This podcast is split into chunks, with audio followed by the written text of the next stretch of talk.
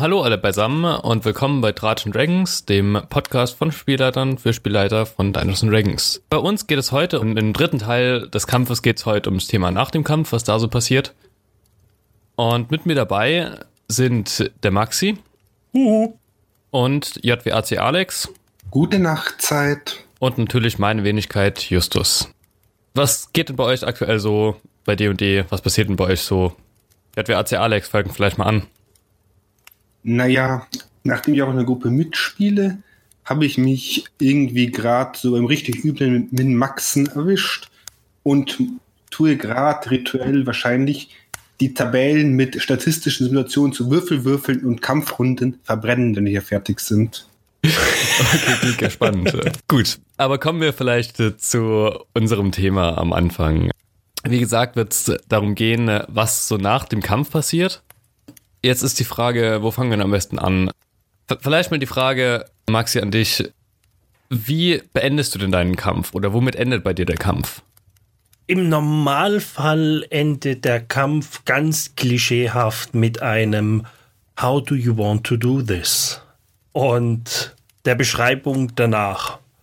Daraufhin folgt eigentlich direkt immer Ich loote von unserem Krieger, gefolgt von einem Aufstöhnen unserer Heilerin. Aber eigentlich endet fast jeder Kampf genau in dieser Reihenfolge. Außer natürlich irgendwas Außergewöhnliches passiert und die Gegner rennen weg oder sonst irgendwas. Und bei euch? Ja, also bei mir, es kommt tatsächlich immer drauf an, äh, was es ist. Meistens wird es erstmal sehr ruhig und jeder wartet darauf, dass jemand, dass jemand anderes was sagt. Es sei denn, man hat irgendwie was, äh, es kommt stark drauf an, warum man kämpft. Also wenn wir irgendwie entdeckt wurden, wie wir beim Rumschleichen sind, dann geht es eher darum äh, zu schauen, wie, wie ist denn jetzt die Lage, gibt es irgendwo noch Gegner, auf die man aufpassen muss oder sollten wir abhauen oder so. Ab und zu mal vielleicht eine Befragung, je nachdem, ähm, ob man es schafft, jemanden gefangen zu nehmen, anstatt ihn zu töten. Das ist ja auch nicht immer erfolgreich. Das, das Looten zum Beispiel, also Plündern von toten Gegnern, das ist bei uns Gott sei Dank überhaupt nicht verbreitet. Das mag ich ehrlich gesagt irgendwie nicht so. Aber da würden wir später vermutlich nochmal ein bisschen äh, genauer drüber reden. Und ja, das ist eigentlich das, was bei uns so nach dem Kampf quasi passiert. Es ist auch die, die Überleitung dazwischen ist auch irgendwie nie, meistens nicht so flüssig. Also es ist meistens halt, man ist aus dem Kampf, man äh, äh, macht vielleicht ein paar Witze darüber, dass jemand beinahe gestorben ist oder sowas. Und nach kurzer Weile kommt man dann quasi wieder ins Spiel rein. Ist es bei dir anders? Nee, also das ist eigentlich echt immer so ein absolut harter Cut, aber das liegt auch am System, weil vorher funktioniert ja alles gleichzeitig, in Anführungszeichen. Jede Runde geht nur sechs Sekunden und danach ist, und trotzdem verbringt man zwei Stunden damit, dass zwölf Sekunden vergehen oder vielleicht auch 18 Sekunden oder, wenn es mal ganz hoch kommt, 30 Sekunden verbringen. Und es passiert einfach, danach geht plötzlich wieder flüssig weiter. Und ja, so wie du gesagt hast, wenn natürlich da ein Gegner ist, den man verhören möchte oder sonst irgendwas, klar, dann ändert sich, dann geht's fast flüssiger, würde ich sagen. Aber ansonsten ist das halt schon so ein harter Cut zwischen den zwei Modi. Sechs Sekunden oder keine sechs Sekunden mehr. Zynisch, die längsten sechs Sekunden meines Lebens. Genau. So wie ich das raushöre, sollten wir uns alle damit beschäftigen, wie man den Kampf besser ausleitet, weil irgendwie wir alle drei haben einen relativ harten Bruch in unserem Spielstil. Das stimmt, aber ich kenne jetzt auch ich, ich ein paar D&D-Streams, Podcasts, wo ich mitverfolge, da ist irgendwie überall so ein harter Cut. Deswegen jetzt so im Gespräch ist die Frage, geht es überhaupt anders? Gibt es eine andere Möglichkeit? Gibt es das flüssiger? Naja, also ich schätze, es liegt schon gewissermaßen in der Natur der Sache, dass man gewissermaßen einen, einen kleinen Cut zumindest hat, weil es ja zwei verschiedene Arten des Spielens sind. Also danach bist du ja nicht mehr in der Initiative drin, du kannst wieder frei handeln. Nicht mehr jede einzelne Aktion von, von jedem einzelnen Charakter ist dann nicht mehr so wichtig. Es geht vielleicht flüssiger, wenn man irgendwie, wie gesagt, wenn man eine Befragung hat oder sowas, oder wenn die Action selbst vielleicht noch weitergeht. Also wenn ich, ich meine, ein Kampf muss ja auch nicht immer damit enden, dass eine Seite tot ist. Vielleicht äh, gibt es eine Verfolgungsjagd oder ähnliches. Und dann äh, hat man vielleicht eher noch einen leichteren Übergang, als äh, wenn einfach jeder erstmal noch mal schaut, wie jetzt die, wie die Lebenspunkte aussehen, äh, wie viel Space Slots ich übrig habe und ähm, was die Gegner so an, an Gegenständen haben, die ich mitnehmen könnte. Das stimmt, es findet eigentlich immer so eine Bestandsaufnahme statt. Ich habe noch so viele Spells, okay, und so weiter. Ich meine, da sind aber eigentlich auch so ein bisschen die Spieler gefragt, glaube ich. Also wenn ich, wenn ich einen, einen sehr heiteren Charakter spiele, der vielleicht dann danach erstmal ein paar Witze drüber macht oder sowas. Oder vielleicht wäre das auch ein Punkt, womit man äh, eher so ein bisschen äh, immer noch einen, einen, einen starken Sprung hat, weil es immer noch irgendwie plötzlich aus der Gefahr von, von Leben und Tod dann ins plötzlich Lockere übergeht, aber man würde vielleicht eher so in einem konzentrierteren Spiel drin bleiben. Was ich irgendwie als störend empfinde, ist eher auf der Metaebene. Wenn die Leute dann quasi nach dem Kampf gleich schreien, Loot, Loot, das ist ein, das bringt halt raus, wenn es in Richtung Verfolgungsjagd, in Richtung Befragung geht, vielleicht in Richtung, warum waren die Untoten in diesem Dorf? Haben sie irgendwelche Spuren von nekromatischen Anrufungen gefunden? Dann ist es irgendwie organischer. Aber dieses Schreien nach, ich loote, weil ich muss looten, weil Loot ist halt schwierig. Stimme ich dir absolut zu. Ich meine, wenn man letztendlich so die Standardgegner anschaut, bis auf ein paar abstruse Dinge, was haben sie dabei? Trockenwurst, Brötchen, vielleicht zwei, drei Pfeile, drei Rationen, eine Decke. In Summe wahrscheinlich unter fünf Silber. Und das finde ich, muss man nicht ausspielen das kann man irgendwie mitnehmen, kommt in die Plotkasse oder in die ZBV-Kasse, dann ist gut. Gerade wenn es darum geht, was finde ich, zumindest reicht es aus meiner Sicht, das Wichtige oder das Abstrakte, das Plotrelevante hervorhebt. Zumal ich finde halt auch aus, aus Sicht der Spielwelt ist es in meinen Augen eigentlich auch ziemlich unsinnig. Also wenn ich jemanden umbringe, dann ist nicht das Erste, was ich mache, nachzuschauen, was der so dabei hat, schätze ich mal. Also selbst bei Computerspielen, wenn man zum Beispiel ähm, Assassin's Creed spielt und man lootet da die, die Gegner, was ja auch geht, aber und das, das sieht aber jemand, das erhöht ja auch dann wieder deinen Kriminalitätsgrad. Und so finde ich, sollte es in der Spielwelt auch sein, weil Plündern ist ja auch bei uns eigentlich was, was äh, moralisch äh, sehr negativ bewertet wird eigentlich. Oder wie seht ihr das? Ich gehe voll und ganz mit dir mit. Deswegen, letztendlich wie gesagt, ich, wenn man in der Stadt anfängt zu plündern, kommt vielleicht schon mal die Stadtwache, weil es ist halt irgendwie nicht passend. Das stimmt. Allerdings, wenn man jetzt mal von einer Nicht-Mörder-Hobo-Gruppe ausgeht, die in der Stadt einfach jeden und alles umnietet, was nicht bei drei auf dem Baum ist, dann sind es ja doch eher Helden, die irgendwelche Bösewichte oder sonst irgendwas verkloppen. Und ich sehe da tatsächlich moralisch nicht, den, nicht das Problem darin. Wenn sie das Richtige getan haben, wird sie wahrscheinlich dort auch niemand dran halt hindern, die dann sozusagen nachzuschauen, was haben die dabei. Richtig, also wenn es darum geht, keine Ahnung, man hat hier die bösen Dämonen in der Stadt umgeschnitten und jetzt die, suchen die nach einem Omelett und so weiter, dann ist es für mich nicht das klassische Looten, sondern es ist plotrelevant.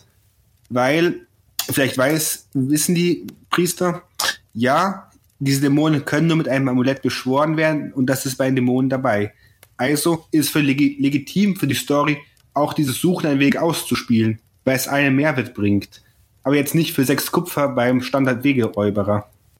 Ja, okay. Ich muss, glaube meine Aussage relativieren. Sie wissen schon, meine Spieler, wann es Sinn macht, dass man was looten kann und nicht nur bei dem Standardwegeräuberer, da wird nicht danach geschrien. Aber ansonsten schreit eigentlich mein Fighter danach immer. Wenn der aussieht, als hätte er irgendwas dabei haben können oder so. Ja, gut, ich meine, vielleicht ist manchmal auch so ein bisschen die Hoffnung nach magischen Gegenständen dahinter oder anderen coolen Sachen. Ich meine, gewissermaßen kann es schon auch nachvollziehen. Also, gerade bei Computerspielen hat man es ja auch sehr gerne, man hat ja seinen Spaß bei. Ja, mich, mich reißt halt immer einfach immer ziemlich schnell aus der, aus der Immersion raus, je nachdem, wie es ausgespielt wird. Also gut, klar, wenn ich irgendwie einen, einen äh, speziellen Gegner gesucht habe und dann den einen bestimmten Gegenstand gesucht habe, wegen dem ich überhaupt da bin, dann ist klar, dass ich dann auch ähm, bündere oder vielleicht gibt es auch andere Situationen, ähm, in denen es sinnvoll ist. Okay, vielleicht lasse ich auch mit mir reden, aber es ist im Allgemeinen finde ich halt dieses, dieses klassische, okay, ähm, ja, wir, wir haben ein paar Kobolde umgebracht. Was haben die denn dabei? Huh, ja, drei, zehn Stöcke und äh, zwei Käfige oder so. Und dann denke ich mir, ja, okay, das war es eigentlich nicht wert. Es gibt ja auch, auch große Tabellen im Internet oder sowas mit, was bestimmte Monster irgendwie dabei haben könnten. Und dann hast du dann bei einem Wolf, also ich, zwei Augen und ein, eine Hasenpfote oder so. Oder bei irgendwo gab es noch eine ganz lustige Tabelle, was du so Hügelriesen dabei haben können. Das ist irgendwie eine riesen, riesenhafte Socke, die man als Mensch irgendwie als Schlafsack nutzen könnte. Und das sind nette Ideen, aber ich finde, das, das braucht es halt irgendwie einfach nicht, weil ich einfach es, es unsinnig finde, nach jedem einzelnen Kampf irgendwie sagen, hier, äh, lass uns die Leiche plündern. Oder es wird auch abstrus, wenn es irgendwo drin steht, die Rat hat drei Pfeilspitzen dabei. Ja, genau. Oder das berühmte ähm, Kupferstück im Magen des Wolfes. Zum Thema Kupfer im Wolf hatte ich mal auch eine Gruppe, die sehr auf Looten versessen war. Dann waren sie gerade niedriges Level. Im Dorf gab es ganz klassisch eine Wol Wolfsplage. Sie haben angefangen, irgendwie die Wölfe zu jagen und festgestellt, dort mal zwei Gold, hier mal ein Gold, da mal 15 Gold. Und irgendwann haben sie gefra sich gefragt, ja, warum haben die Wölfe so, so viel Gold? Plot-Twist war am Ende, es gab ein kleines Mädchen, das war eigentlich eine, eine relativ starke Kräfte, Stadtblock Witch, und die hat einfach, um die Wolfplage zu besiegen, das Gold aus dem Dorf geklaut und quasi mit Precision wie Fleisch aussehen lassen, um die Wölfe so zu füttern, dass sie jämmerlich sterben. Das war halt so das kleine What the fuck absurd. Aber zum Thema Sterben. Wie handhabst du es denn, Justus, wenn bei dir die SCs dann tot umfallen und nicht wiederkommen? Die sechs suchen und neu anfangen oder was anderes? Es ist sehr unterschiedlich. Also, wenn der erste down geht, dann kommt es halt drauf an, äh, was für, ein, für einen Gegner habe ich vor mir. Das haben wir letztes Mal schon angesprochen. Also, wenn ich äh, ein wildes Tier habe, was nach, auf Essen aus ist, dann wird das versuchen, den Spielercharakter, der halt gerade äh, liegen geblieben ist, irgendwie mitzunehmen oder ganz umzubringen oder sowas. Im Gegensatz zu, was ich, äh, keine Ahnung, Kidnappern, die so vielleicht, äh, die ihn auch wegziehen würden, im Gegensatz zu Leuten, die die ganze Gruppe tot sehen wollen. Das macht, glaube ich, ganz äh, recht große Unterschiede. Wenn alle tot sind oder alle, alle ähm, besiegt werden, ja gut, selbst, selbst dann kommt es stark auf die Umstände drauf an. Also, keine Ahnung, Räuber haben wahrscheinlich kein Interesse, die ganze Gruppe umzubringen. Die werden einfach halt mitnehmen, plündern, was sie können. Da werden wieder beim Blut. Äh, und werden dann abhauen. Ja, also ich, ich, ich glaube, bei mir ist es tatsächlich selten, dass die ganze Gruppe sterben wird. Ich muss auch zugeben, bei mir ist lange keine mehr gestorben. Also an meiner Wall of Death ist, glaube ich, seit zwei Jahren oder so kein neuer Charakter mehr hingekommen. Wie ist bei dir, Maxi? Kommt auch wie bei dir drauf an, wo wir sind, wie der Kampf aussieht.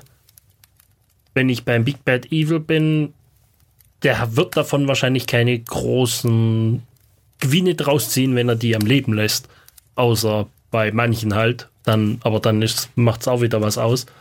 Deswegen kann alles vorkommen. Eingeschüchtert, bewusstlos und tot. Hatte ich auch schon alles. Letzteres war nicht so toll.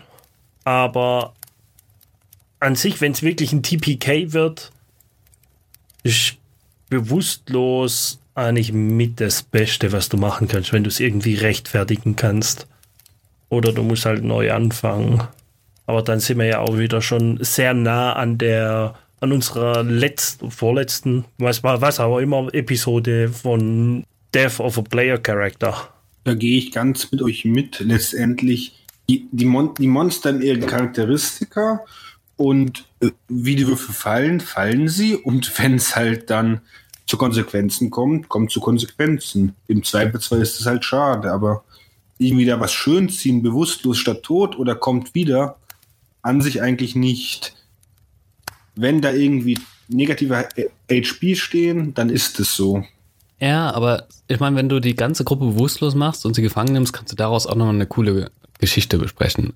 Also ich hatte es vor einigen Jahren mal in einem Stream, wo sich dann eine Gruppe halt aus dem Gefängnis auch wieder rausarbeiten musste. Und das war schon auch, das war dann schon auch cool gespielt, muss ich sagen.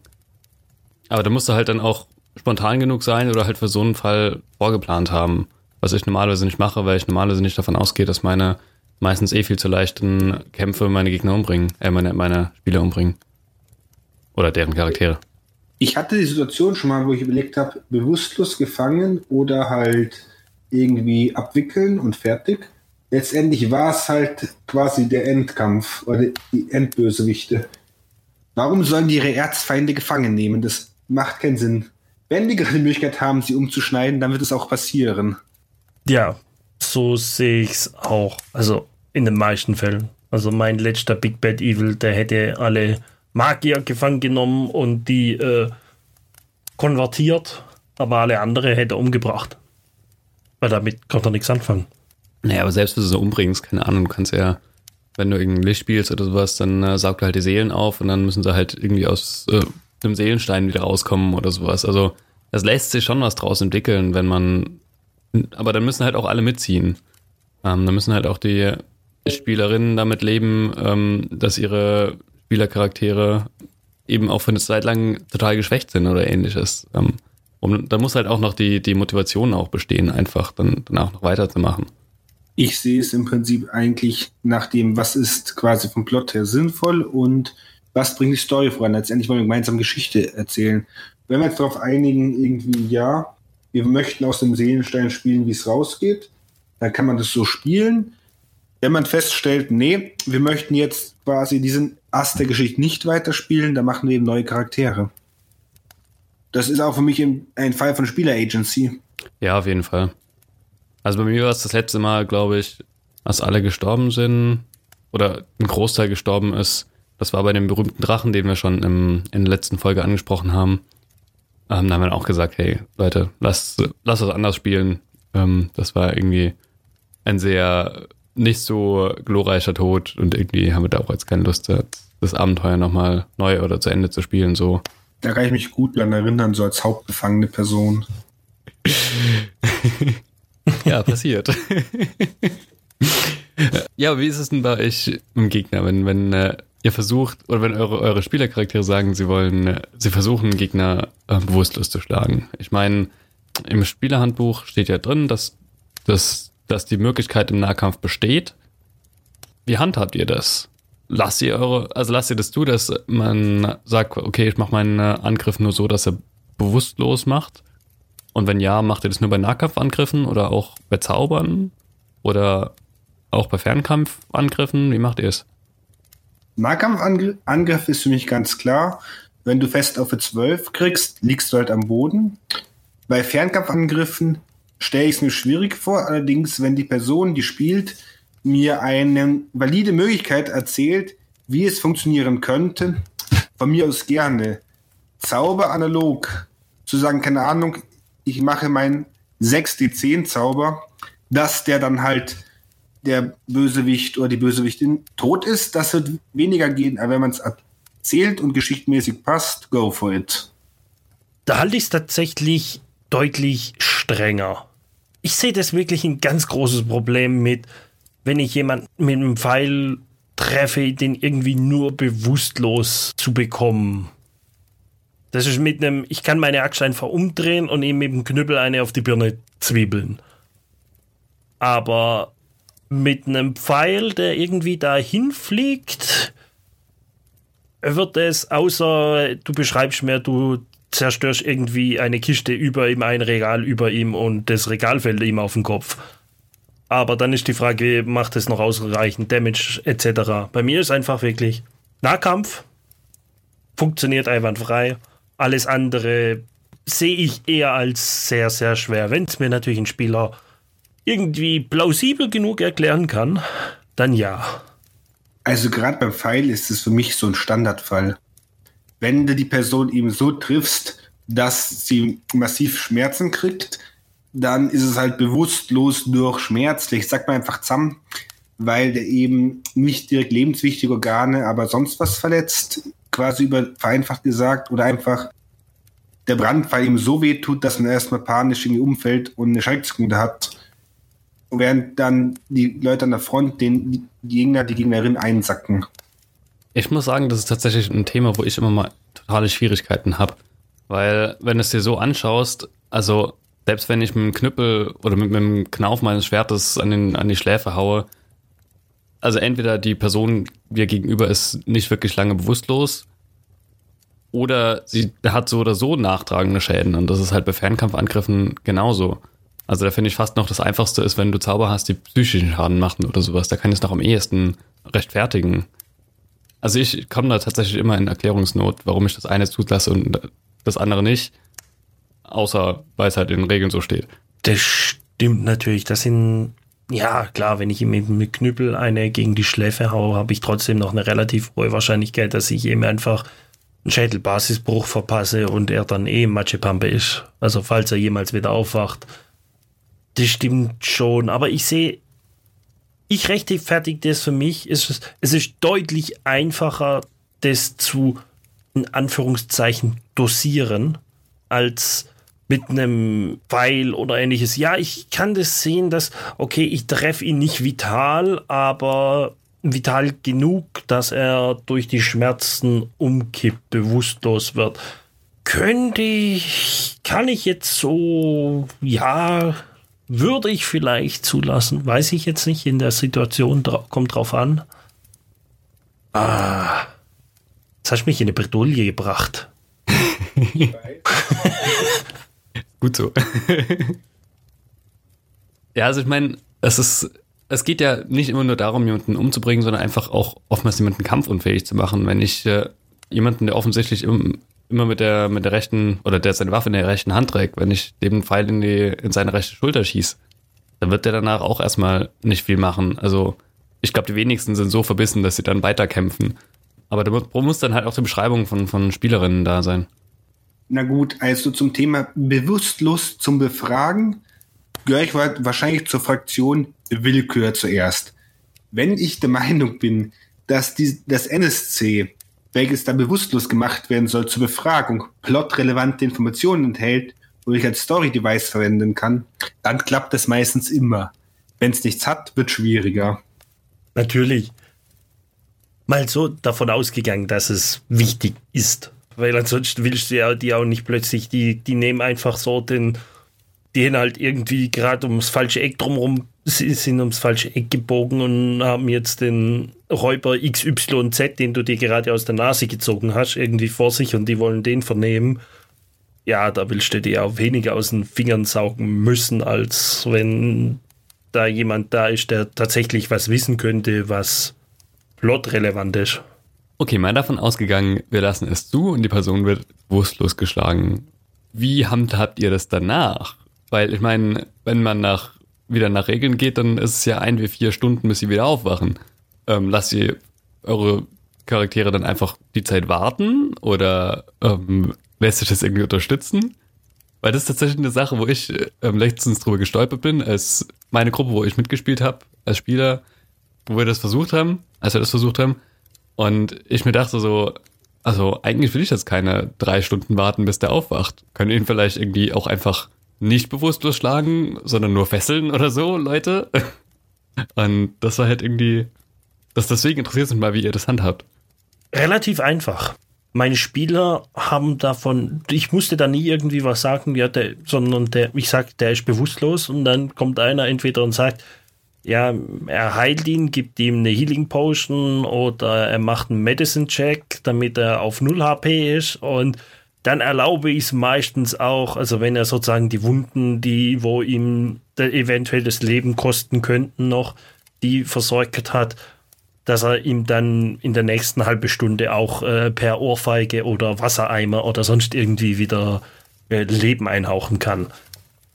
Einfach um diese, ja, ich muss jetzt hier nicht drei Stunden warten, bis der eventuell von irgendwann von, Verleine, von alleine aufwacht, sondern ich beschleunige das ein bisschen, weil im Normalfall sind die Befragungen ja auch nicht unbedingt so ein T-Grenzchen. Also die sitzen sich ja nicht gleichwertig gegenüber, sondern ja, der eine ist ein Gefangener und aus dem möchte ich was rauskitzeln. Und oftmals sind es ja die Methoden, die da dazu verwendet werden, ja auch nicht unbedingt gerade so, ja, ich, hier hast du noch einen Kaffee oder ein Stück Kuchen, sondern hier, äh, gib mir das oder ich hack dir eine Hand ab. Oder ich suche deine Familie und bring die um oder sonst irgendwas. Von dem her erlaube ich da relativ freizügig, dass die den relativ schnell wieder zum Leben erwecken. Es kommt je nachdem, wie sie ihn wiederbeleben, hat das natürlich deutlich Auswirkungen auf sein Verhalten ihnen gegenüber. Es wird nie freundlich sein, aber wenn sie ihm heilen und nicht nur, ja, ich verbinde hier deine Wunde und dass du mir hier jetzt gerade nicht einfach nur abkratzt, wird es seine Bereitschaft wahrscheinlich erhöhen, irgendwelche Informationen preiszugeben. Bei mir ist es so, die einen wie X, bis die Person wieder bewusst voll ist, äh, bei Bewusstsein ist, spiele ich jetzt hier nicht unbedingt bewusst aus. Wenn die im Feindeslager sind, dann eher schon. Wenn die aber irgendwo in einem Safehouse sind und rumeiern, dann kann auch sowas schneller gehen. Letztendlich ist es ein risikogetriebener Ansatz. Je höher das Risiko ist, dass da irgendwas noch passiert, desto schwieriger wird es auch, diese Person bewusst, äh, zu rufen. Oder man die Zeit zu warten. Der andere Teil, von dem es abhängt, ist auch noch, wie die Person bewusstlos gemacht wurde. War es jetzt der stumpfe Gewaltentwicklung am Hinterkopf oder war es irgendein Zauber, wo, wo sie in Ebene verbannt wurde? Letztendlich relativ willkürlich aus der Geschichte getrieben, meistens intuitive Entscheidungen, was gerade irgendwie sinnig für die Story erscheint, aber jetzt nach den Regelwerken da geht es bei mir eigentlich nicht. Da bin ich eher irgendwie Fate getrieben und schaue quasi, wie, was da sich ergibt oder welche Aspekte im Spiel sind. Aber zum Thema Aspekte und Bewusstlos Was macht ihr, wenn einer der Gegner sich noch mit den letzten 5 HP irgendwie wegzieht und die Party unbedingt möchte? Ist es dann schade oder Verfolgungsjagd? Was tut ihr? Ähm, wie immer, kommt stark drauf an. also. Unsere Ausflüchte. ne, ich, ich werde es ja auch ausführen, sonst nicht. Also, ähm, wenn äh, ich weiß, der Gegner ist deutlich schneller als die, äh, als die Spielercharaktere. Also so ein Drache, wenn der wegfliegen kann, dann werden die Spielercharaktere dann nicht hinterherkommen. Dann kriegt vielleicht der Langbogenschütze nochmal eine, eine Möglichkeit, nochmal drauf zu schießen, aber meistens reicht das ja eh nicht auf. Dazu passt ein genanntes Beispiel aus letzter Folge, ähm, wo wir dann halt mit Dimension Door auf dem Rücken des Drachen sind und ihn von da aus getötet haben. Das bietet dann wieder coole Momente, aber meistens passiert es eigentlich eher selten. Ich muss sagen, ich finde es tatsächlich sehr schwierig, weil es in in D&D ist eigentlich Weglaufen selten eine gute Option, muss ich sagen. Also ich habe es bisher schon ein paar Mal versucht, aber die, die weglaufen sollten, sind immer gestorben, weil dann doch noch irgendwelche Zauber und sonst was hinterherkamen. Die, die Schurken können eh noch ihre, ihre Dash-Action als, also als Bonusaktion. Und dann ist es irgendwie keine gute Alternative. Andersrum auch für, für Spieler auch überhaupt nicht, weil die meisten Monster schneller sind als, als Spieler. Und das finde ich eigentlich fast ein bisschen schade. Es gibt zwar im DMG Hinweise oder Ideen, wie man eine Verfolgungsjagd gestalten kann, dass man sagt, okay, gut, man kann äh, über den Verlauf der Verfolgungsjagd nur, was ich, dreimal äh, dashen oder sowas. Oder man wirft Hindernisse in den Weg, aber ich wollte es immer mal ausprobieren, aber ich bin tatsächlich bisher noch nicht dazu gekommen, weil eben meine, die, die Gegner, die ich eingesetzt habe, oder die gegen mich eingesetzt wurden, einfach entweder zu spät geflüchtet sind oder halt, äh, ja, keine Chance mehr hatten einfach. Das sieht bei mir eigentlich fast ähnlich aus. Wenn sie flüchten, entweder sie flüchten zu spät aber das ist dann mein Fehler, weil ich sie zu spät habe flüchten lassen. Oder sie flüchten halt via Spell, was dann auch meistens irgendwie scheitert. Oder sie versuchen es zumindest. Weil das ist die einzige Möglichkeit. Der Menschen durch und du brauchst dich weiter verfolgen, weil du hast keine Ahnung, wo der hin ist. Der kann irgendwo in 500 Fuß sein, wo er weiß halt, dass da keine Mauer ist. Aber ansonsten, wenn es wirklich eine Verfolgungsjagd geben könnte zwischen Menschen und oder zwischen ähnlich schnellen Kreaturen, dann mache ich da tatsächlich eine Skill Challenge draus. Wie auch schon ich das erwähnt hatte in der Skill Checks Episode. Also es gibt eine bestimmte Anzahl an Erfolge, die die Spieler erreichen müssen, bevor sie eine Anzahl an Misserfolge erreichen. Bei Erfolge erholen sie ihn ein, bei Misserfolge ist er halt weg. Das Problem habe ich auch. Ich muss sagen, wenn die SC flüchten, bin ich meistens, wenn die Idee gut ist, gutmütig, dann klappt das auch irgendwie. man hat ja mitgedacht, den Flucht zum immer eine Alternative. Allerdings bei den Monstern oder bei der Gegenseite selten. Ab und zu klappt's, aber dann ist auch eher so zack weg und kommt nicht mehr. Ich habe es mal probiert, mit dieser Folgungsjagdregel aus dem DMG zu spielen. Überzeugt haben sie mich nicht. Natürlich ist lieber mit irgendwie einer Sanduhr in-game quasi den Leuten Druck machen, die Verfolgungsjagd auszuspielen, als dann ewig mit diesen Checks oder anderen Sachen zu machen. Das wiederum mit, mit Zeit fand ich zumindest reizvoll zu leiten. Da habe ich eben sechs Münzen hingelegt und alle fünf Minuten Echtzeit eine Münze weggenommen, war eine halbe Stunde und dann hatte die Gruppe eine halbe Stunde Zeit irgendwie, also Echtzeit im Spiel, egal wie lange es gedauert hat, die Gegner zu finden. Dadurch, dass du das Ganze quasi auch zeitlich begrenzt, kommt auch ein gewisser Druck zustande und es wird nicht ewig diskutiert, mache ich den Spell, mache ich jeden Spell, sondern die Kämpfe gehen plötzlich sehr zackig und die ganzen Aktionen gehen auch. Leider ein bisschen, da leidet die Erzählung drunter, aber man kann doch da ganz schön Druck aufbauen, der auch ein wenig an Dynamik in die Gruppe bringt. Das fand ich ganz interessant. Ja, ich finde halt, ein weiteres Problem bei einer Verfolgungsjagd ist halt, sind halt eigentlich tatsächlich die Runden. Weil ähm, in, in, Wirklichkeit würde eine Verfolgungsjagd ja nicht so ablaufen, dass einer nach dem anderen rennt, sondern es rennen halt alle gleichzeitig. Und entweder der Abstand wird geringer oder er wird größer.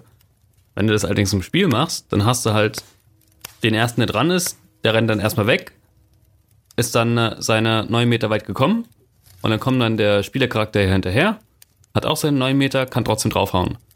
Und das finde ich immer, also ich, ich habe tatsächlich, ich habe einmal versucht, eine äh, Verfolgungsjagd vorbereitet, geplant einzubauen, ist dann nicht dazu gekommen, aber die Idee von mir war, dass ich halt es, sobald es soweit ist, ähm, meinen Leuten sage, hier, das wird alles zeitgleich ablaufen, sagt mir vorher, was ihr macht.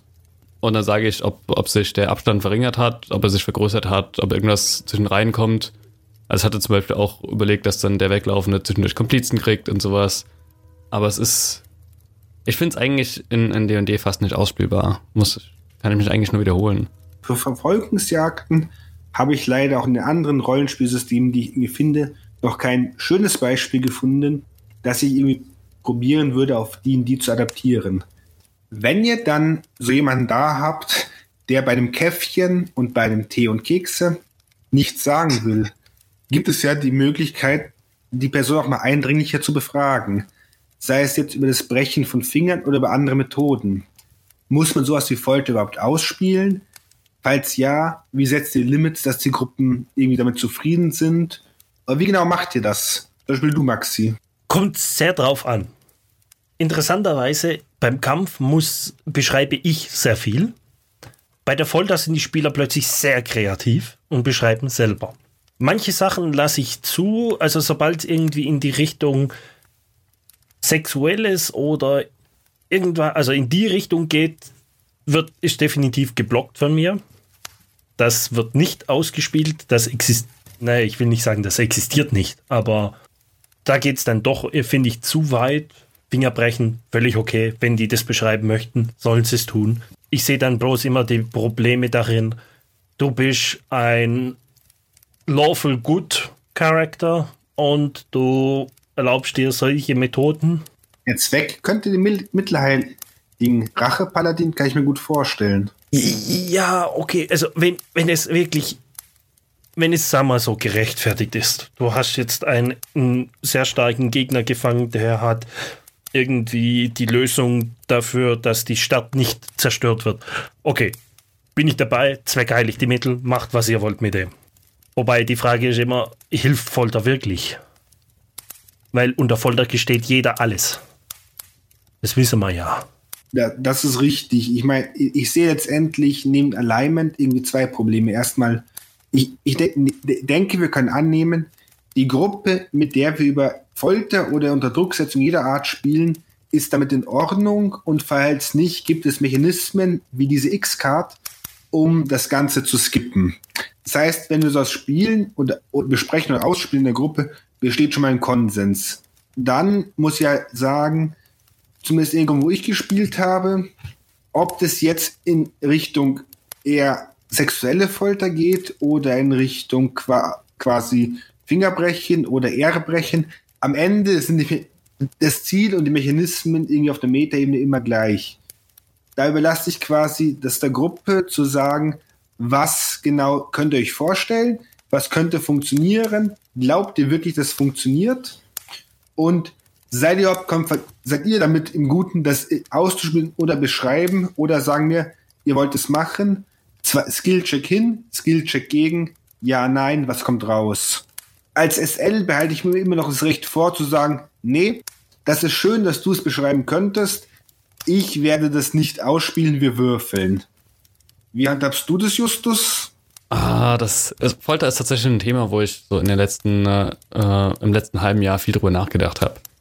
Also irgendwie am, am, Anfang war das für mich so ganz selbstverständlich, dass äh, man, wenn man jemanden hört, dass man halt irgendwie auch Folter anwendet. Ich weiß nicht warum.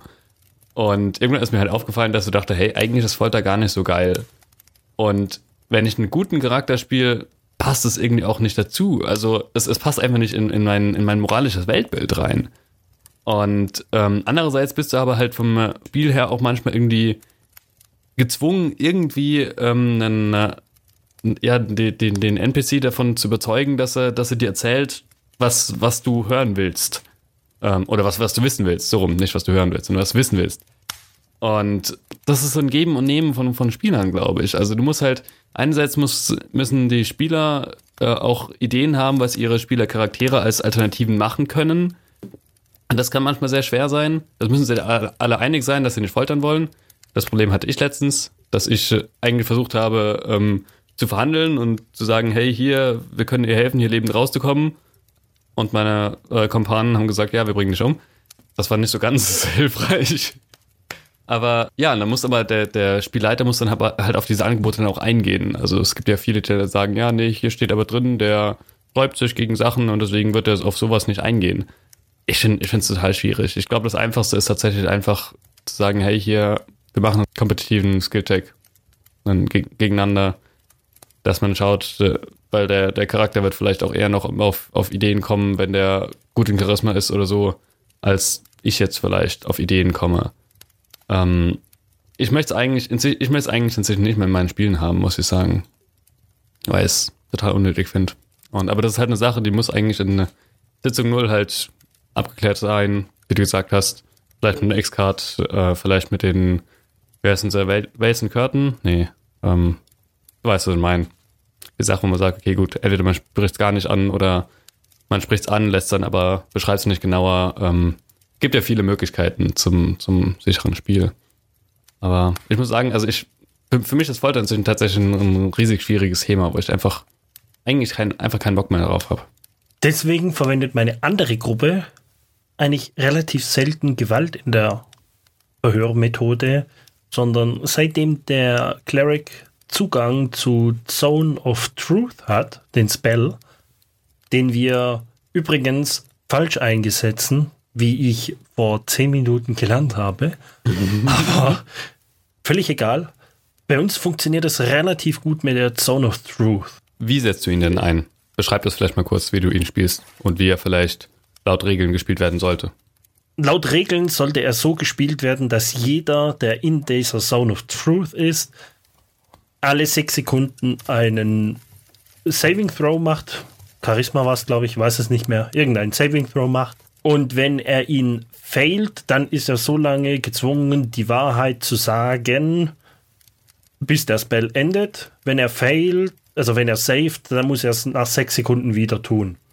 So wie ich den Spell bisher gelesen habe und verwendet habe und nie einer meiner Spieler irgendwie widersprochen hat, war, es gibt genau einen Save am Anfang. Er failt ihn oder er saved ihn. Punkt aus Ende. Danach war nie eine Diskussion. Und das habe ich jetzt voll gelernt, dass das, was, das, dass dieser Spell komplett kontrovers ist. Weil er halt immer positiv läuft. Kontrovers würde ich es nicht nennen. Es gibt von Crawford ein Sage Advice, der sagt, ja, alle sechs Sekunden nochmal, dass du ihn resisten kannst. Aber wenn wir uns anschauen, wie sowas mathematisch läuft, irgendwann schaffst du es halt nicht mehr. Ich handhabe das mittlerweile auch so wie du, das hab's auch so wie du immer gehandhabt. Es gibt irgendwie ein Save, vielleicht werden sich Bedingungen ändern, noch einen zweiten, aber alle sechs Sekunden finde ich lächerlich. Ja, definitiv. Zone of Truth ist tatsächlich eine zweite Sache, die ich auch immer versuche zu vermeiden. Weil ich finde selbst, äh, e-, egal ob er funktioniert oder nicht, also selbst wenn er funktioniert, ist er sehr leicht zu umgehen. Dadurch, dass äh, jeder, der davon betroffen ist, ja auch merkt, dass man betroffen ist davon, weil man ja manche Sachen dann einfach nicht mehr sagen kann, kann man das ja auch umgehen. Also ich, ich kann so einfach ähm, Aussagen treffen, die richtig sind, aber überhaupt halt überhaupt nicht das sind, was mein Gegenüber wissen will oder, oder hören will. Und das, das finde ich halt das, das Schwierige daran. Aber ich finde genau das das Interessante daran, weil es mir als Spielleiter dann auch noch zusätzlich, also mal vorausgesetzt, der Charakter ist nicht irgendwie ein Intelligence Modifier, ein Intelligence Score von 10 oder so, sondern ein intelligenterer. Dann gibt es mir die Möglichkeit, ein bisschen die Antworten hin und her zu drehen. Dass eventuell sie sich teilweise widersprechen oder sie nicht wirklich genau die komplette Wahrheit beinhalten, sondern halt auch nur nichtssagend sind. Was dann auch wieder die Spieler dazu bewegt, die Fragen anders zu stellen. So, so präzise wie möglich, dass mir fast nur noch übrig bleibt, entweder Ja oder Nein zu sagen. Warum benutze ich den Spell dann überhaupt? Weil ich ja dann, ich bekomme trotzdem Informationen. Also ich bin nicht so, dass ich dann gar nichts ähm, sage, sondern es gibt Informationen, je nachdem, wie intelligent die Fragen gestellt werden, wie tricky sie sind, sozusagen auszuweichen. Weil ich finde, dass man, klar, man muss nichts sagen. Aber das finde ich auch langweilig. Das passt einfach den Spieler nicht. Klar, ein normaler Mensch würde wahrscheinlich nichts sagen. Aber es ist. Wir spielen ja auch kein normales Spiel. Wir spielen Dungeons and Dragons. Von dem her erlaube ich mir halt da auch einfach die Freiheit zu sagen, er wird antworten. Er wird versuchen, der Frage auszuweichen. Jetzt mal schauen, wie die Spieler die Frage stellen. Na gut, dann sage ich dir gleich mal hier ganz ehrlich, wir würden als SL und spielende Person nie zusammenkommen. Also was von nicht. Weil egal, ob ich entweder als NSC die Fragen gestellt bekomme und der da, oder als SC die stelle, das wird nicht feierlich. Also zum Thema, wie sich NSCs verhalten, überlege ich immer, sind die überrascht, wie magiekundig sind die, etc. Wenn du jetzt in Zone of True irgendjemanden verhörst, das schon genau damit rechnet und dafür bezahlt wird, so äh, Covered Ops zu machen, wirst du aus dem NSC nicht wie hinausbekommen. Dann kannst du präzise fragen, wie du möchtest. Aber es wird dich wahrscheinlich in die Irre führen. Wie wo finde ich denn hier den, den, das Artefakt? Im Haus. Wo im Haus? In diesem Haus. Ist es in der Nähe? Ja. Welches der Häuser? Das dritte. Aber du hast nicht gefragt von links oder von rechts.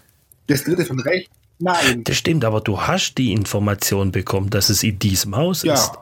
Aber wo weißt du nicht? Du weißt nicht, ob das dritte von rechts ist oder das vierte von links, je nachdem, wo du zählst. Das ist ja alles relativ immer zur Person. Bestimmt. Aber ich habe mehr Bestätigung trotzdem bekommen. Also mir wäre die Information, die du mir da jetzt gegeben hast, wäre die mir trotzdem ausreichend als Spieler. Ich habe halt die Erfahrung gemacht, die Leute sind danach eher verwirrter als vorher. okay. Dann, ja, also wie gesagt, das ist auch nur eine Gruppe von mir, die das macht. Die andere macht das gar nicht. Die haut ja nur immer noch drauf und sagt, okay, hier, ich bring dich um, dann revivify ich dich und sagt dir, hey, ich mache das so lange weiter, wie ich Spaß habe. Außer du sagst mir jetzt, was du möchtest. Das ist eher die andere Gruppe. Die sind das andere Gegenteil da davon. Ja, also wie gesagt, versuch es inzwischen einfach zu vermeiden.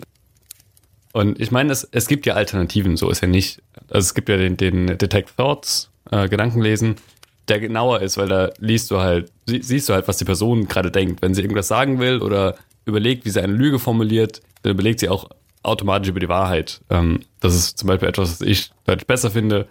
Das ist etwas, was du nicht äh, formulieren musst, sondern da kann ich sagen, hier, du hast äh, in den Gedanken die und die Informationen gelesen oder du hast, und ich beschreibe auch einfach nur ein Bild oder sowas, mag ich deutlich mehr als Zone of Truth. Aber ich meine, gewissermaßen hast du recht. Wahrscheinlich, wenn ich als äh, Spielleiter, muss man da einfach mit, mit ein bisschen Goodwill rangehen. und mit ein bisschen Wohlwollen und dann halt unterstützend tätig sein, vielleicht, vielleicht ein paar Infos verstecken, vielleicht ein paar falsche Fährten lesen, äh, legen, um so ein bisschen zu verwirren. Ähm, vielleicht ist das die gute Alternative. Aber ich finde halt den, den Zauber an sich finde ich, finde ich sehr, sehr problematisch, muss ich sagen, eben wegen der genannten Gründe, weil es halt immer, immer undeutlich ist. Also ihr, ihr hattet noch die, die Magiekundigkeit genannt und das ist vielleicht auch eine Sache, ähm, wo ich dir vielleicht auch recht geben muss, dass man das vielleicht auch mit einbinden kann, dass man sagen kann, gut, nicht jeder kennt, weil, weil, kennt diesen Zauber und nicht jeder, der merkt, dass er unter einem magischen Einfluss steht, merkt unbedingt die oder kennt die Ausflüchte oder sowas. Vielleicht weiß das ein, der, der magische Gangsterboss weiß das vielleicht, aber so der, der einfache Rübel weiß das vielleicht nicht. Ja, wobei, man muss ja mal sagen, wann kommt man dazu, ein Big Boss irgendwie mal zu verhören. Also bei mir ist das noch nie vorgekommen. Der ist immer vorher gestorben. Also wenn wir Leute verhören, dann meistens von die größeren Fische. Die kleinen Fische können ja nicht sagen. Haben wir keine Ahnung. In so einem durchschnittlichen Chaoskult. Das ist richtig, wobei das halt immer auch, wie du gesagt hast, eine Frage ist, was ist das für eine Organisation, die ich bekämpfe? Vielleicht tue ich da mir ein bisschen zu viel reinstecken, aber ich überlege mir sehr genau, wie funktioniert sowas und wa was weiß jede einzelne Partei? selbst wenn du den, den bösen Ober sonst was Personen verhörst, weißt du auch nicht, vielleicht was Berater links und rechts davon machen. Weil es gibt das gemeinsame Ziel und es wird umgesetzt. Ja, aber selbst damit kannst du ja spielen. Also ähm, du kannst ja trotzdem sagen, okay, der, der, derjenige, der das, der für, für Verpflegung sorgt oder sowas, der weiß, wo er es hinbringt und der weiß vielleicht, wo sich äh, die Bosse versammeln oder sowas. Und dann kannst du damit spielen. Dann gehen die Spielercharaktere gehen dann darüber und stellen fest, okay, gut, das ist vielleicht nicht ganz das, was wir erwartet haben. Aber hier finden wir wieder weitere Infos zu was anderem. Ähm, das geht ja schon. Das ist zum Beispiel etwas, was ich finde, was ähm, Tyranids of Dragons ziemlich schlecht macht. Also ich gebe ich geb ihnen einfach bei, bei Folter, muss ich sagen, ich, sie bekommen nie wirklich viele Informationen durch Folter. Es sind immer nur generell egal, in welche Richtung sie gehen. Sie bekommen immer nur sehr geringe Happen und sie widersprechen sich. Und ja, die Person weiß nicht das alles. Ich überlege mir dann halt immer vorher, wenn ich Zeit habe, was kann der wissen? Wie viel weiß der? Wie viel von dem, was er weiß, ist überhaupt richtig? Haben seinen Vorgesetzten ihm nicht sogar irgendwas Falsches gesagt, genau für die Fälle? Dass wenn er erwischt wird, dass man direkt dann, keine Ahnung, er, er verrät ihm, er verrät ihn, dass das Geheimpasswort, um da irgendwo reinzukommen, heißt ähm, 321. Und in der Re in, tatsächlich ist 213. Und wenn jetzt andere auftauchen mit 321, weiß man direkt, ah ja, da kommen die her.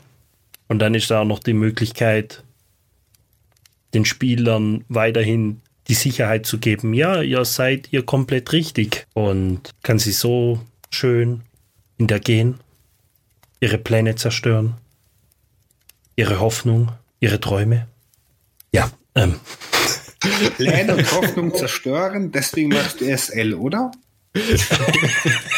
ja, das ist doch unser Ziel, oder? Ja, würde ich sagen, der einzig, einzig wahre Grund, weshalb man SL wird, ist, dass man, damit man Spielercharaktere kaputt machen kann, genau. Deswegen fallen auch immer direkt im, im Rattendungeon schon Steine. Das war arg sadistisch. Erst die SL und dann die Spielenden zerstören. Boah, jetzt kriege ich mich gerade nicht mehr ein. Ihr derailt meine Kampagne. Ich deraile eure Charaktere. Ja, genau. Irgendwie muss man sich ja rächen können. Um das vielleicht ein bisschen zu relativieren an alle Zuhörer da draußen, versteht mich bitte nicht falsch. Von meiner Seite war das alles Spaß. Ich bin jemand, der eigentlich äh, Fan eines sehr kooperativen Spiels ist. Ja, natürlich. Niemand hat was davon, wenn die Spieler sterben. Auch, ich meine, es, es gibt, äh, jetzt schweifen wir ab, aber ich meine, es gibt schon Spieler, die dir auch irgendwie Spaß daran haben, gewissermaßen gegen die Spieler zu spielen und ähm, so ein bisschen Herausforderungen spielen. Also bei meinem letzten SL, der hat das so ein bisschen schon auch gehabt. Also hat man schon gemerkt, dass er dann in, dass er stolz war, wenn, wenn er es geschafft hat, mit uns mit seinen, mit seinen Monstern zu outplayen, wo ich dann immer denke, ja, okay, warum? Weil als SL bist du doch eh am viel, viel, viel, viel längeren Hebel. Im Zweifelsfall erscheint halt irgendein Gott und tötet euch alle. Also der SL gewinnt doch immer. Aber das ist ein anderes Thema.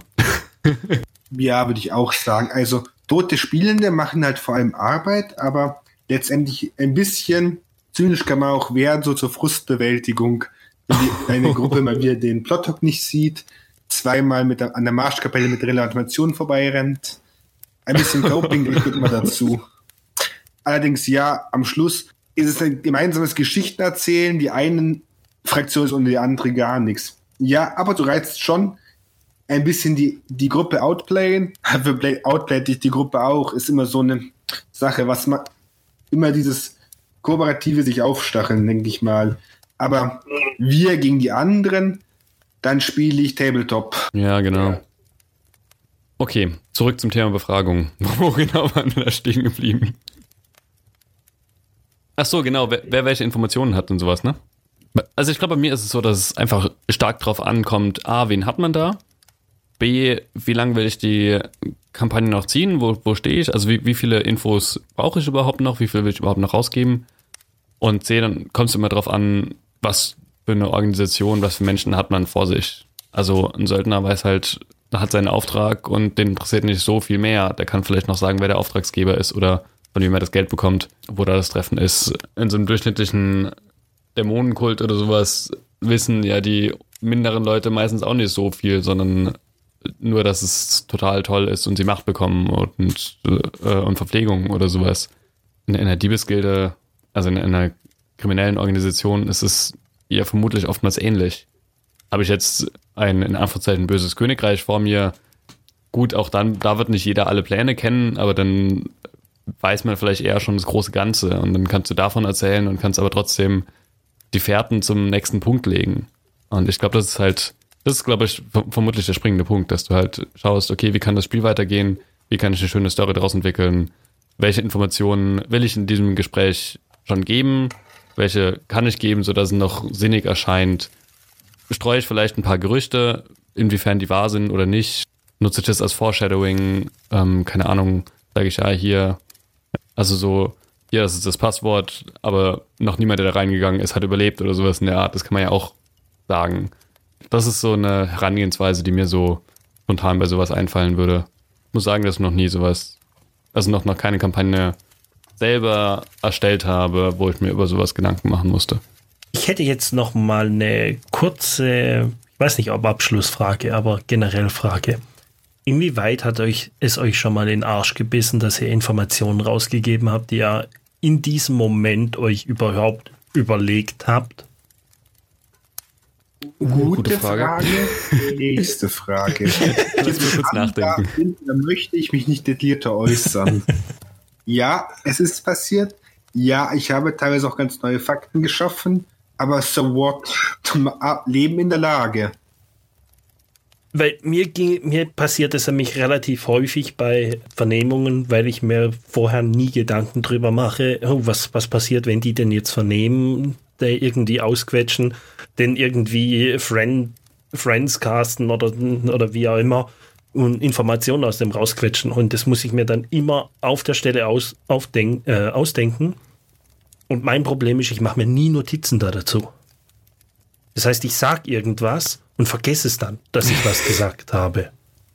Na gut, du sprichst mit einer Person, welche relativ viel als SL auch mitschreibt bei Kampagnen und gerade bei Organisationen mit Rängen überlege ich mir schon mal vorab, wie viel Need to Know in welchen Ebenen besteht. Das heißt, ungefähr, wenn du jetzt hier den weiten Wiesen Umschneid NSC verhörst, wird der ungefähr das gleiche sagen. Dann ist es einigermaßen mit in der Konstruktion der Organisation mit drinnen.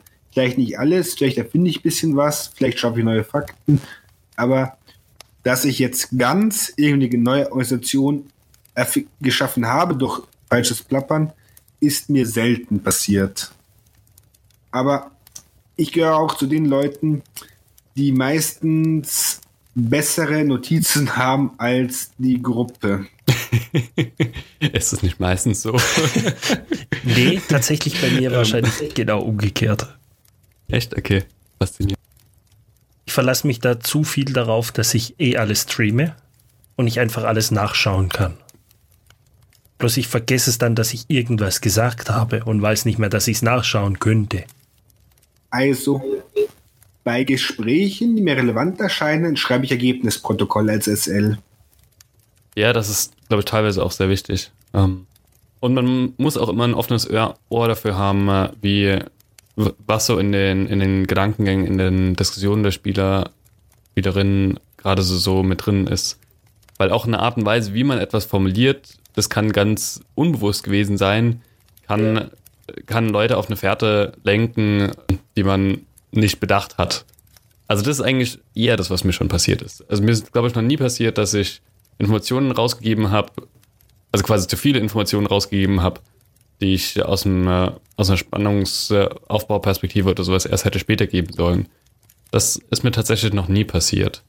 Was mir allerdings schon passiert ist, ist, dass ich Informationen rausgegeben habe und es so formuliert habe, dass ich, dass ich die, die, Spiel, die Spielercharaktere aufgrund meiner Informationen zu unvorsichtig in gefährliches Gelände begeben haben und dann vielleicht auch knapp überlebt haben und ähnliches. Das ist mir schon zwei, dreimal passiert und das ist echt eine Sache, wo ich, wo ich sehr dran arbeite. Na gut, wenn ich merke, dass halt hier irgendwas aufgrund SL-Versagen falsch verstanden wurde, versuche ich immer massiv das Abenteuer nachzubessern. Dass dann Dinge eben nicht so gefährlich war, sind, dass dann vielleicht Gegner nicht so stark waren und an anderen Stellen das dann wieder zu beheben.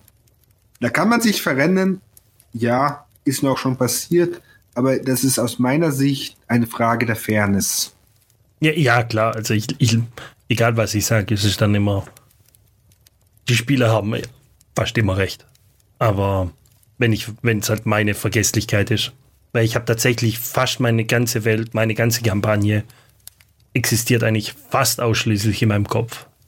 Ist fast nirgendwo aufgeschrieben. Das heißt, es verändert sich eh von jeder Folge zu jeder Folge, von jeder Session, von Minute zu Minute verändert sich, was hinten rauskommt. Geht das sehr stark darauf ein, was Spieler verstehen wie sie es interpretieren. Bringen sie mich auf neue Ideen. Das ist immer ganz, ganz gefährlich bei mir, da ich keine Notizen habe. Aber ich, ich meine, das ist eigentlich auch gut, das unterstützt doch eigentlich das Spiel, finde ich. Weil, also, Ideen, auf die die Spieler nicht kommen, ist, sind unnötig. In den Fokus kommt nur das, was, was, was durch, durch Spielerinnen gemacht wird. Und also wie irgendein Philosoph mal so schön gesagt hat, ich glaube Berkeley war es, was man nicht wahrnimmt, das existiert nicht. Und so ist es in dem Fall halt Wirklich so. Ich glaube, jetzt haben wir alles und noch viel mehr gesagt. Ja, genau. Ich, ich glaube, wir kommen doch auf unsere Stunde.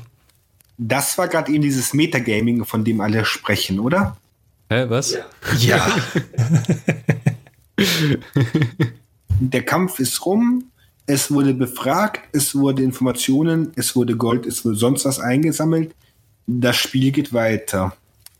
Gibt es jetzt noch so in die Runde gefragt, die eine Sache, die ihr schon am liebsten vor, vor eurem ersten Kampf wissen hättet sollen und es danach schmerzlich gelernt habt? Scheiß auf Challenge Ratings. Ähm, ja, kann ich mich anschließen. Oder zumindest, dass Challenge Ratings immer deutlich niedriger sind, als man denkt. Weil, wenn man nicht gerade, wenn man nicht gerade wirklich fünfmal am, am Tag kämpft. Und sei vorsichtig mit Goblins.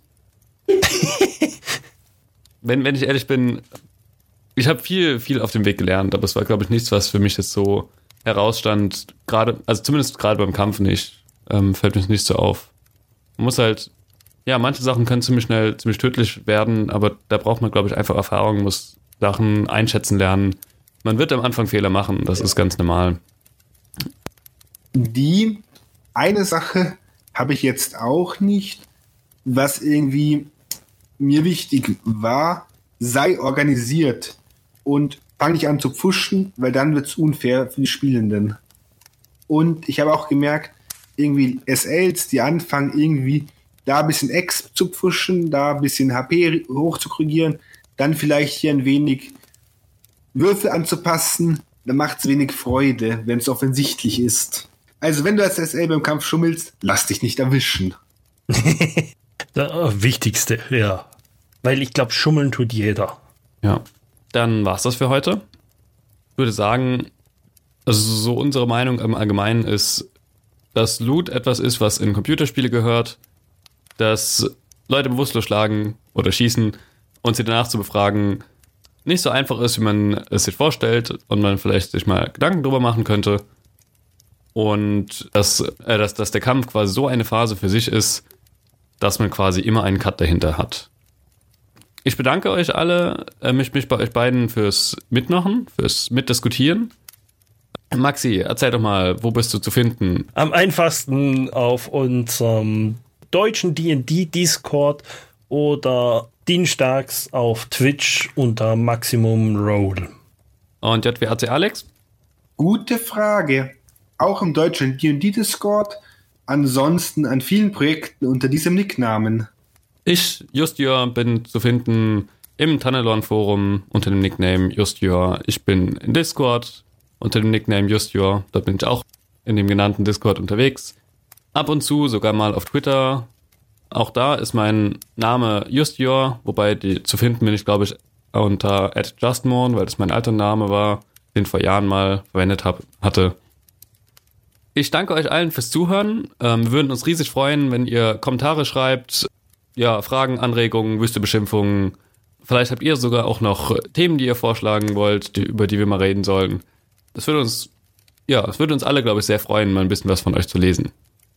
Den Podcast findet ihr auf entweder auf unserer Website tratschendragons.de, alles zusammengeschrieben, unter äh, auf, auf iTunes, auf Spotify sind wir zu finden.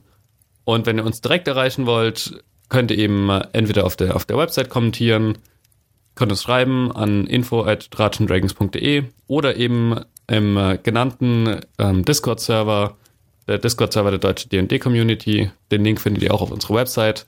Dort ist äh, ist der Admin so nett und hat uns einen extra Channel eingerichtet. Dort könnt ihr euch auch einfach melden. Und dort gibt es auch ab und zu mal Updates von uns. Vielen Dank und bis bald. Tschüss. Gute Tageszeit.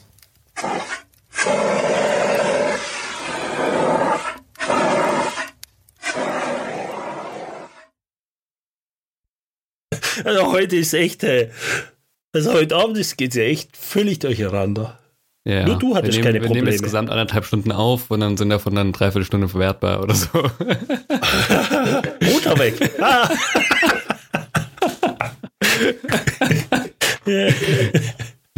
Ausnahmsweise bin mal nicht ich der mit den Problemen. Ja. Ich glaube, Craig wird wahrscheinlich auch absolute Scheiße zusammenbauen, hey? weil ich habe keine Ahnung, wie das funktioniert, wenn dann jemand wieder dazukommt, ob der da eine neue Quelle anlegt oder sonst irgendwas. Zum Glück nimmt jeder bei sich selber auf gespielt habe, kommt sehr auf die Charaktere an. Bei meiner, ah, bei meiner einen Gruppe. Stopp, stopp, stopp. Dann stelle ich die Frage und dann kannst du erzählen. Ach so. Okay.